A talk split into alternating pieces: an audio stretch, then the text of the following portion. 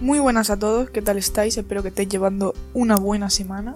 Yo soy Inés Fenol y estáis escuchando Cuentamitos Clásicos.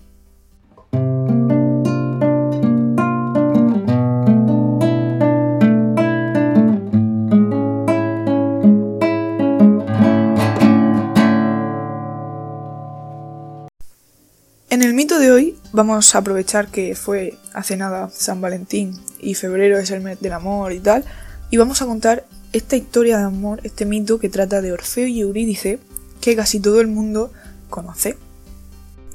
Antes de comenzar con el mito en, sí, eh, voy a contaros quiénes son Orfeo y Eurídice por separado para que tengáis una imagen en vuestra mente de quiénes son estos dos personajes.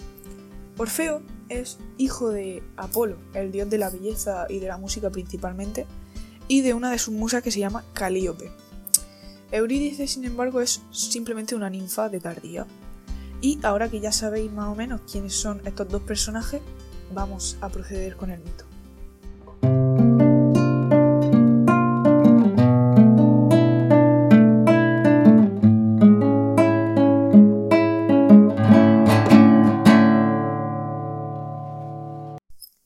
Orfeo y Eurídice son simplemente dos jóvenes que se conocen y se enamoran y acaban casándose incluso.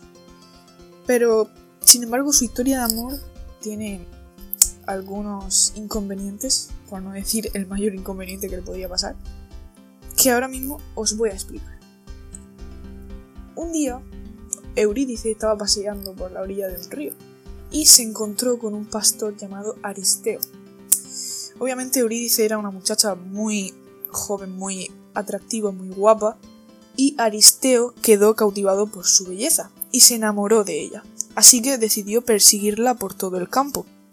Eurídice trató obviamente de escapar de este hombre desconocido, pero mientras corría escapando, huyendo de, de este pastor, una serpiente le mordió cuando tropezó y cayó al suelo.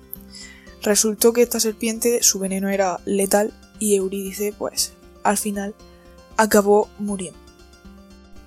Obviamente Orfeo, tras la pérdida de su amada, quedó devastado por la pena, por la pérdida, y decidió viajar a los infiernos, de los que ningún mortal había retornado jamás, para lograr que su esposa volviera. Así que decidió mm, también hablar con la diosa, la reina, mejor dicho, del mundo subterráneo, que es Perséfone, mujer, esposa de Hades, el dios del inframundo. Y como Perséfone quedó tan conmovida por su pena, al final accedió a conceder su deseo a cambio de que no mirase a Eurídice en el camino de vuelta. Es decir, mientras que iban cruzando el inframundo, Orfeo no podía mirar hacia atrás para ver a Eurídice hasta que no hubiesen salido al completo de, de este submundo.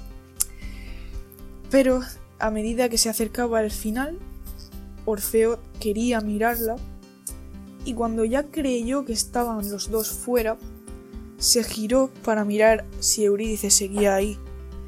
Y justamente ella tenía un pie dentro del inframundo todavía. Así que, al mirarla, ella se desvaneció ante sus ojos y la perdió para siempre. Orfeo tras esto nunca se recuperó y vivió con ese sufrimiento por el resto de sus días.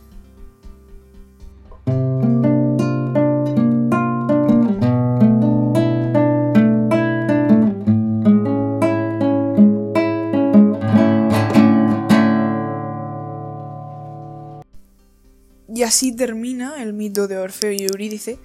Y tengo que decir que en la mitología clásica casi ningún mito que trate de amor terminará bien. Y casi ninguno, por no decir ninguno.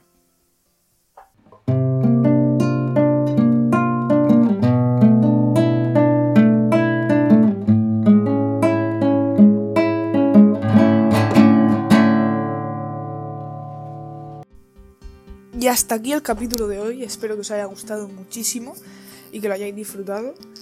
Y nos vemos en la próxima.